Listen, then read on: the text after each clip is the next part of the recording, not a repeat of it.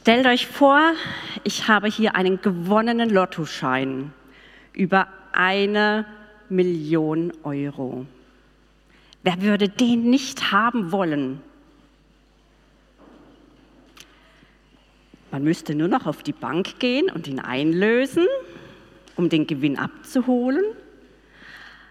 Aber wenn ich ihn einfach in meine Küchenschublade lege und dort liegt er für ein Jahr, für zwei Jahre, dann werde ich an diesem Gewinn nie profitieren können.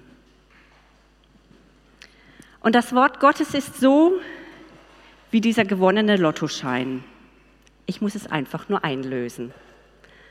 Die Frage ist natürlich, wie mache ich das? Über das, was ich mit euch heute eben reden will, ist eigentlich ganz einfach. Gott sagt etwas, ich glaube es und ich tue es. Es ist so einfach wie die Sprache zwischen einem Säugling und den Eltern. Ich denke, jeder, der Eltern ist und so sein kleines Baby auf dem Arm gehabt hat, der kennt nichts Schöneres, wie wenn man seinem Kind ins Gesicht schaut und es anlächelt und es anfängt zurückzulächeln. Es erkennt dich als Mama, als Papa und es lächelt dich einfach zurück.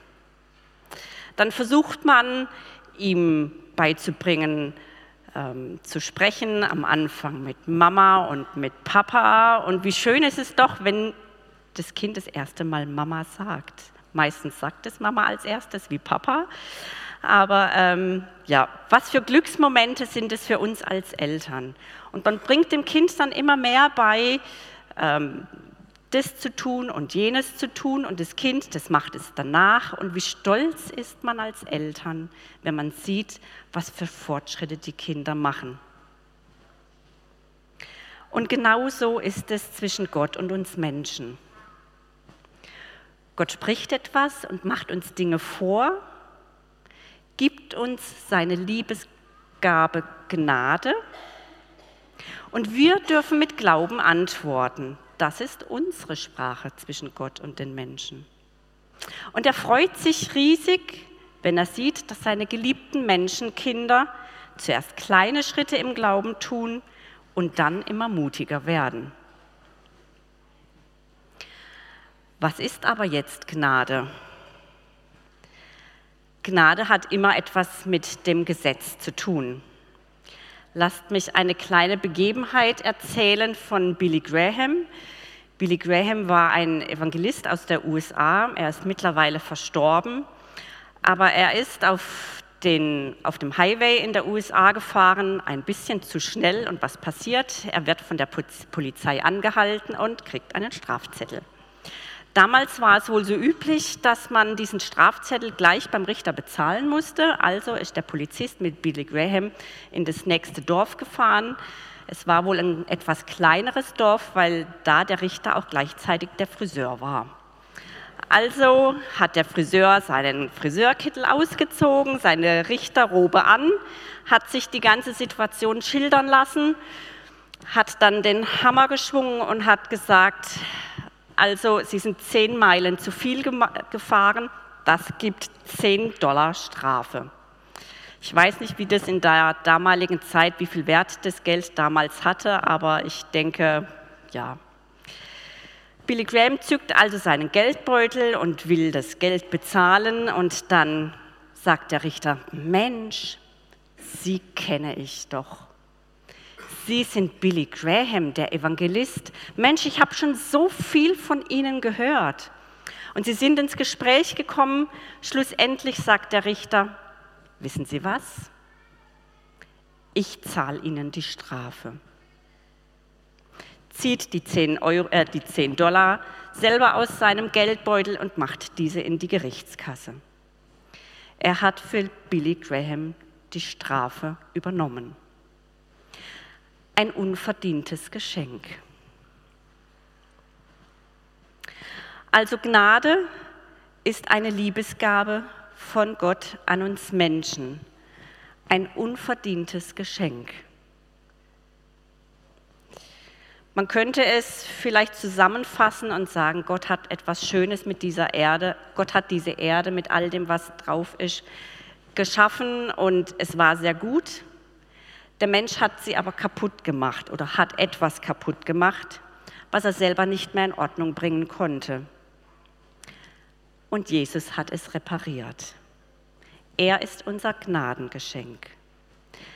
Die ganze Kurzform alles, was von Gott durch Jesus zu uns kommt, das ist Gnade. Ich glaube, das kann man sich im Alltag gut merken. Ich sage es nochmal. Alles von Gott durch Jesus zu uns Menschen. Das ist Gnade. Alle Verheißungen Gottes an uns Menschen, alles, was Gott uns zuspricht, alle Segnungen, Jesus hat sie alle wahrgemacht. Und damit ihr mir auch glaubt, dass das in der, in, in der Bibel steht, in deiner Bibel steht, ich weiß nicht, wer eine dabei hat, der darf aber den zweiten Korinther aufschlagen, 2. Korinther 1, Vers 20. Da heißt es nämlich, denn so viele Verheißungen Gottes es gibt.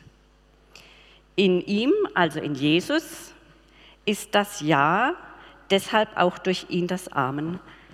Gott sei die Ehre durch uns. Also es steht hier schwarz auf weiß in eurer Bibel. Gott gibt immer aus Liebe. Das ist seine Motivation. Und die Frage ist, wie antworte ich ihm? Es ist nämlich die Sprache zwischen Gott und uns Menschen. Was ist dann nun der Glaube? Glaube ist eben das Antworten unsererseits auf Gottes Liebe. Glaube ist etwas Zielgerichtetes. Ich antworte also nicht irgendwo ins Nichts hinein. Wenn ich mit, mit meinem Apfelbaum spreche, dann brauche ich nicht erwarten, dass der mir antwortet. Glaube ist etwas Zielgerichtetes. Es antwortet auf Gott, auf seine Liebe. In der Bibel gibt es eine ganz tolle Definition im Hebräer 11, Vers 1. Die dürft ihr auch mit mir aufschlagen. Da heißt es, der Glaube aber ist eine Verwirklichung dessen, was man hofft. Ein Überführtsein von Dingen, die man nicht sieht. Ich habe jetzt die Elberfelder Übersetzung. Ich habe eine Übersetzung aus der neuen Genfer mal gehört und ich fand die so beeindruckend. Da heißt es, was ist denn der Glaube? Er ist ein Rechnen mit der Erfüllung dessen, worauf man hofft. Ein Überzeugtsein von der Wirklichkeit unsichtbarer Dinge. Glaube ist also ein Vertrauen auf Gottes Wort, auch wenn alle Umstände dagegen sprechen. Aber Jesus macht für uns das Unmögliche möglich. Warum sehen wir aber das Unmögliche so oft nicht? Wisst ihr, wenn es Glaube gibt, dann gibt es auch Unglaube. Es gibt auch Zweifel, aber das ist nicht heute mein Thema. Ich glaube, das würde tatsächlich den Rahmen etwas sprengen. Glaube und Unglaube. Der Mensch, der tickt ebenso. Das, was er vor Augen hat, das sieht er meistens immer mehr als das, was tatsächlich im Reich Gottes ist. Wir haben vorhin gelesen, die Wirklichkeit unsichtbarer Dinge. Was ist aber Unglaube? Erstmal ganz einfach das Gegenteil von Glaube. Ein Nichtglauben an den Glauben. Ein Nichtglauben an die Wahrheit. Ein Nichtglauben an das Wort Gottes. Man kann diesen Unglauben in drei Gruppen einteilen.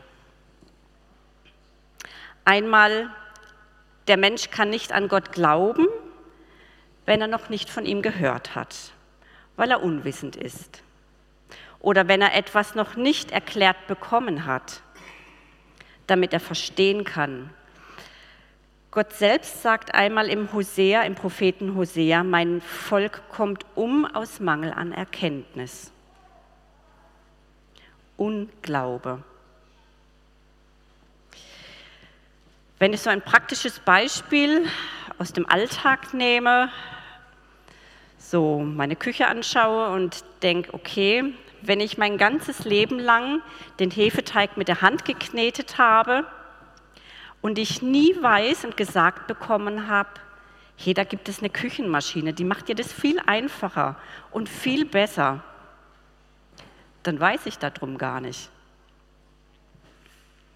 In der zweiten Gruppe gibt es Menschen, denen etwas falsch beigebracht worden ist, was Glaube sein soll. Ihre Herzenstafel ist falsch beschrieben worden durch Religion, Tradition, falsche Lehre. Du musst. Wenn wir so im Praktischen bleiben, dann ist es so, könnte man sich vorstellen, ich habe eine Küchenmaschine oder eine Kaffeemaschine geschenkt bekommen und dazu aber die Gebrauchsanweisung von einem Toaster. Also wenn ich jetzt mit meiner Kaffeemaschine nicht umzugehen weiß und versuche, die Bedienungsanleitung vom Toaster zu lesen, Ihr wisst, das wird nie funktionieren. Da komme ich nie ans Ziel und werde mir einen Kaffee machen können. Und die dritte Gruppe sind Menschen, die sich ganz auf ihre Sinne verlassen. Die sagen, wenn du es mir nicht beweisen kannst, dann werd, oder ich, wenn ich es nicht sehen kann, dann glaube ich es nicht. Aber wisst ihr, das ist kein Glaube, das ist Wissen. Und es gibt so manche Berufe, die sich tatsächlich damit etwas schwerer tun, weil sie einfach so viel auf ihre Sinne geprägt sind, sowas wie Krankenschwestern, Ärzten und Wissenschaftler. Aber ich möchte sie da nicht ausschließen damit. Gott will also, dass wir den Glauben verstehen, dass wir sein Wort verstehen, seine Gedanken. Aber er lässt uns immer die Wahl, wie wir antworten wollen. Er hat uns nämlich einen freien Willen äh, gegeben. Er möchte nicht, dass wir Marionetten sind, die nur nach dem tanzen, was er sich vorstellt und was er will. Nein, er möchte, dass wir uns freiwillig für seine Liebe entscheiden, freiwillig ihm vertrauen, ihm glauben. In der letzten Predigt hatte ich erklärt, was Gott über sein Wort denkt. Gott spricht, mein Wort ist wahr, es kommt nie leer zurück. Ich wache selber über mein Wort. Es ist ewig, es ändert sich nicht, um nur ein paar Aspekte nochmal zu wiederholen. Und ich habe mich gefragt, wie bringt jetzt Jesus seinen Jüngern genau das bei, dass sie, ihrem, dass sie seinem Wort glauben? Wie ist Jesus mit seinen Jüngern umgegangen? Und ich habe mir einfach mal die Bibel genommen und habe geschaut, wo begegnet Jesus seinen Jüngern oder seine Jünger ihm als erstes. Und das steht im Lukas 5. Und hier möchte ich euch mit reinnehmen in die Geschichte, nachdem Jesus versucht worden ist und in der Kraft des Heiligen Geistes nach Galiläa zurückkommt. Also er wurde getauft, versucht und ist dann nach Galiläa zurückgekommen. Dort wurde er tatsächlich geehrt und alle sprachen von ihm. Aber er lehrte bisher jetzt nur, er tat noch keine Wunder. Und dann kam er in seine Heimatstadt Nazareth. Hier war er von Kindheit auf bekannt. Man kannte seine Eltern, man kannte seine Geschwister, seine Verwandtschaft, man kannte ihn als kleinen Säugling, als Kind, als Jugendlicher, als junger Mann. Man kannte ihn dort als Menschen. Und nun ging er wie ganz gewohnt in die Synagoge, um dort zu lehren. Ich möchte euch das vorlesen. Und es wurde ihm das Buch des Propheten Jesaja gereicht. Und als er das Buch aufgerollt hatte, fand er die Stelle, wo geschrieben war: Der Geist des Herrn ist auf mir, weil er mich gesalbt hat, Armen gute Botschaft zu verkündigen. Er hat mich gesandt, Gefangenen Befreiung auszurufen und Blinden, dass sie wieder sehen, Zerschlagene in Freiheit hinzusenden, auszurufen, ein angenehmes Jahr des Herrn. Das ist eine Prophetie von dem Propheten Jesaja über den Messias. Und Jesus hat sie für sich vorgelesen. Ein paar Verse unten drunter heißt es tatsächlich, und sie wunderten sich über die Worte der Gnade. Sie nahmen Anstoß tatsächlich an der Wahrheit, nicht an Jesus selber, aber an der Wahrheit und haben ihn nicht als Messias anerkannt. Sie kannten ihn ja nur bisher von dem, wie sie ihn selber haben aufwachsen sehen. Und Jesus legte ihnen dies offen dar, dass sie nicht glauben wollten, obwohl die Wahrheit so in der Schrift stand. Und sie wurden darüber so ärgerlich, dass sie ihn selbst versucht haben, ihn zu töten. Etwas später, das steht dann im Matthäusevangelium, kam Jesus wieder nach Nazareth. Und wieder versuchte er ihnen das Wort auszulegen, ihn zu erklären. Aber auch wie, hier wieder ärgerten sie sich nur. Und Jesus begegnet genau diesen drei Gruppen an Unglauben besonders der zweiten, denn ihre Herzenstafeln waren schon so voll geschrieben. Da hat es keinen Platz mehr für die Wahrheit gehabt. Und dann heißt es, und er tat dort viele Wunderwerke, er tat dort nicht viele Wunderwerke wegen ihres Unglaubens. Jesus wollte also geben, aber der Mensch lehnte es ab. Er sprach, aber er bekam keine Antwort.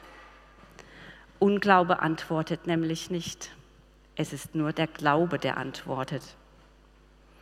Und wir sehen hier, Jesus ist auf uns Menschen angewiesen. Selbst wenn er geben möchte und wir nicht verstehen oder mit Unglauben antworten, kann er nicht viel tun, so heißt es hier. Aber lasst uns sehen, wie Jesus dem Glauben begegnet ist. Es heißt hier in der Geschichte weiter, Jesus predigte auch in Kapernaum. Und hier kamen die Menschen in Strömen zu ihm, um von ihm zu hören.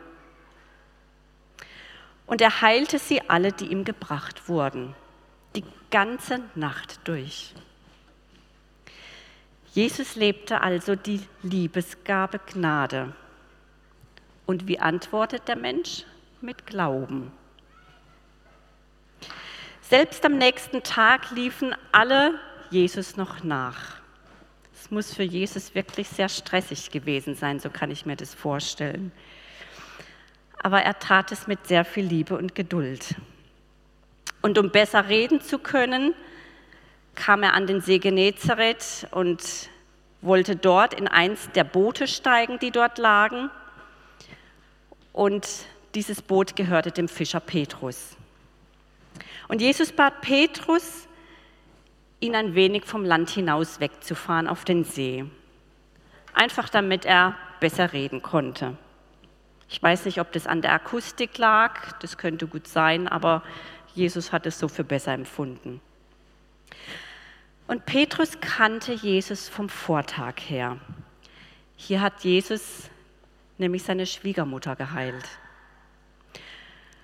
Und es heißt, sie saßen noch etliche Zeit miteinander. Ich denke mal, sie haben viel miteinander bereden können.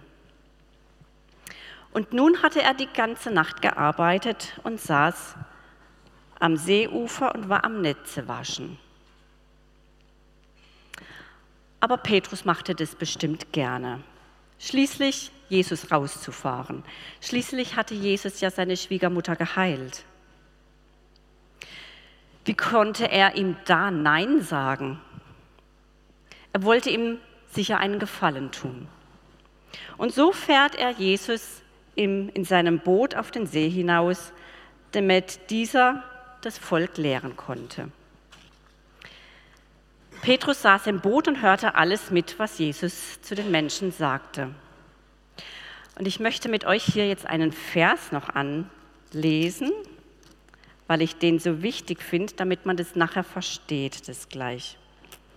Hier heißt es im Römer 10, Vers 17. Also ist der Glaube aus der Verkündigung, die Verkündigung aber durch das Wort Christi. In der Übersetzung von Hoffnung für alle, da heißt es, der Glaube kommt aus dem Hören der Botschaft. Und diese gründet sich auf das, was Christus gesagt hat. Petrus hörte also alles, was Jesus dem Volk zu sagen hatte. Der Glaube kommt aus dem Hören nämlich aus dem, was Jesus gesagt hat.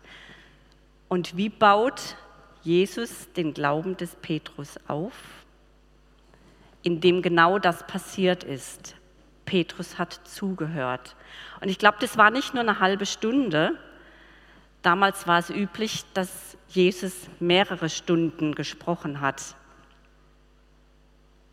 Und als Jesus damit fertig war, fordert er Petrus auf, fahre hinaus in die, auf die Tiefe und lasst eure Netze zum Fang hinab.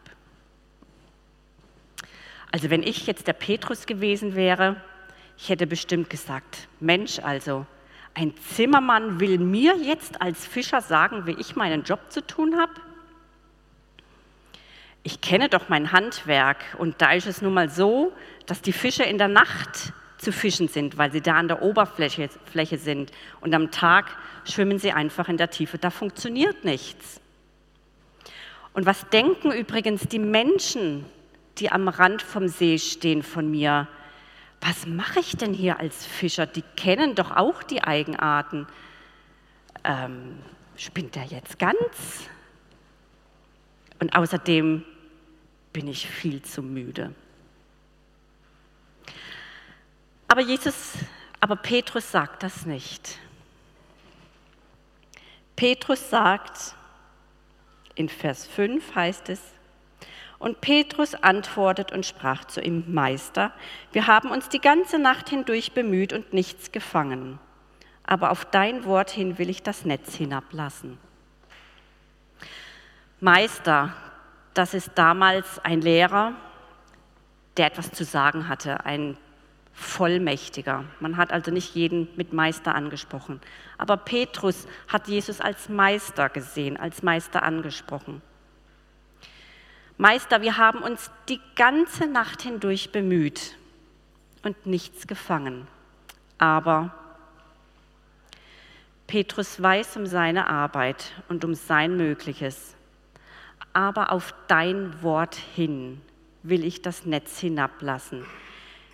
Er traut Jesus mehr zu als sich selber. Er hatte nämlich Jesus, er hatte gehört, dass Jesus der Messias sein soll. Er hatte seine Predigten und sein Wort gehört. Er hatte ihn schon kennengelernt bei seiner Schwiegermutter.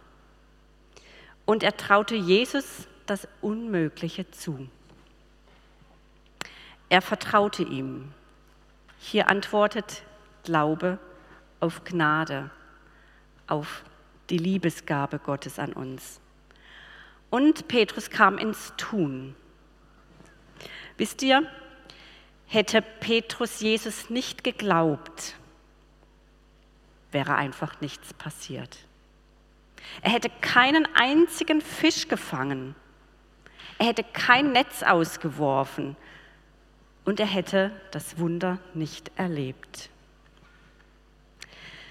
Der gewonnene Lottoschein wäre also nie eingelöst worden. Aber Petrus tat es. Hier heißt es weiter in Vers 6, als sie dies getan hatten, ich möchte es euch vorlesen, und als sie dies getan hatten, umschlossen sie eine große Menge Fische und ihr Netz riss. Und sie winkten ihre Gefährten in dem anderen Schiff, als dass sie kämen und ihnen hülfen. Und sie kamen und sie füllten beide Schiffe, sodass sie zu sinken drohten.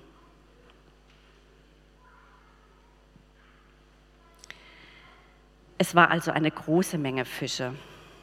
Ich weiß nicht, wie man sich das am besten vorstellen kann, aber es waren nicht nur fünf Fische, es war auch nicht ein Eimer nur voll Fische oder ein kleines Netz. Es war so viel, so übermächtig viel, dass selbst zwei Schiffe damit fast untergegangen wären. Jesus wusste, dass sie über Nacht nichts gefangen hatten. Und er weiß auch um unsere Sorgen und um unsere Bedürfnisse. Und deshalb erlebte Petrus Jesus nicht nur als den Heiler, sondern auch als den Versorger. Versorgung nämlich im Überfluss. So ist Jesus. Nur weil Petrus gewagt hatte, Jesus zu vertrauen und ihm zu glauben. Ich möchte hier nochmal auf etwas aufmerksam machen.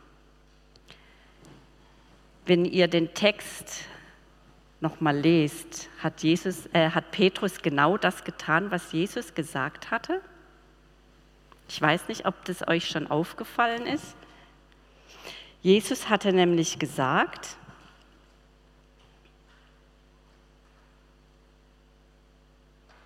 fahre hinaus auf die Tiefe und lasst eure Netze zum Fang hinab. Und was sagt Petrus? Auf dein Wort hin will ich das Netz hinablassen. Also Jesus sagte, nimm alles, was du hast und fang die Fische. Und Petrus hat lediglich nur ein Netz ausgeworfen. Also hätte er alle Netze ausgeworfen, die er hatte, vielleicht wäre das Netz nicht gerissen. Und das, was er dann gefangen hätte, wäre noch größer gewesen. Er hat einfach nicht die Gefäße alle zur Verfügung gestellt, die er gehabt hat. Und Jesus will mit so viel versorgen, aber manchmal stehen wir Menschen da und begrenzen Jesus, einfach weil wir nicht alle Gefäße ihm hinbringen, die wir haben, damit Jesus diese füllen kann.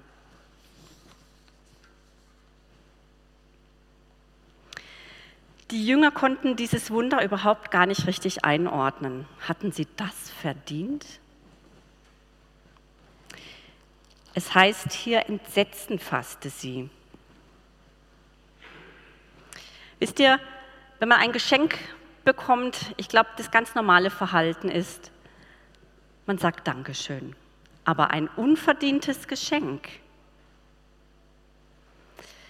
Wie schwer fällt uns da, Danke zu sagen, weil man nichts zurückgeben kann. Und Petrus hatte genau dies erkannt, dass er dieses Geschenk nicht verdient hatte und hat sich deshalb als unwürdig gesehen. Aber Jesus ist so toll. Er sagt im Vers 10, fürchte dich nicht, dass ich das, was ich dir gegeben habe, war meine Liebesgabe Gnade. So viel bist du in meinen Augen wert. Jesus kannte seinen, nämlich Petrus, Seelenzustand, aber Jesus kennt auch unseren. Und so wie Jesus, äh, so wie Petrus damals zugesprochen bekommen hat, fürchte dich nicht, so spricht uns heute Jesus auch zu, fürchte dich nicht. Du darfst in meine Nähe kommen, ich kenne dich. Ich habe dich gerecht gemacht. Du bist das größte und schönste Geschenk. Und ich freue mich über jeden kleinen Glaubensschritt, den du wagst zu tun. Was lernen wir jetzt aus dem Ganzen? Ich möchte euch ermutigen, auf das Wort Gottes zu vertrauen, auf das das Unmögliche möglich wird. Nicht, weil wir das Unmögliche tun können, sondern weil Jesus es tun kann. Und wir brauchen nur zu glauben.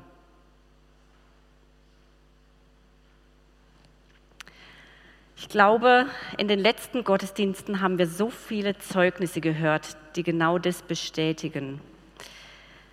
Und Gabi und Laura, die werden jetzt noch ein Lied mit uns singen. Und ich möchte euch einfach ermutigen, wenn ihr so etwas zu berichten habt, so wie Petrus, der Heilung erlebt hat von seiner Schwiegermutter, der glauben durfte, der gewagt hat zu glauben und zu antworten und der Wunder erlebt hat in Versorgung oder einfach in allen anderen Bereichen, der darf nach dem Lied nach vorne kommen und es berichten. Vielleicht gibt es ein, zwei Leute unter uns und ich bin mir sicher, wir erleben so viel mit Jesus und manchmal ist es uns nur nicht bewusst. Amen.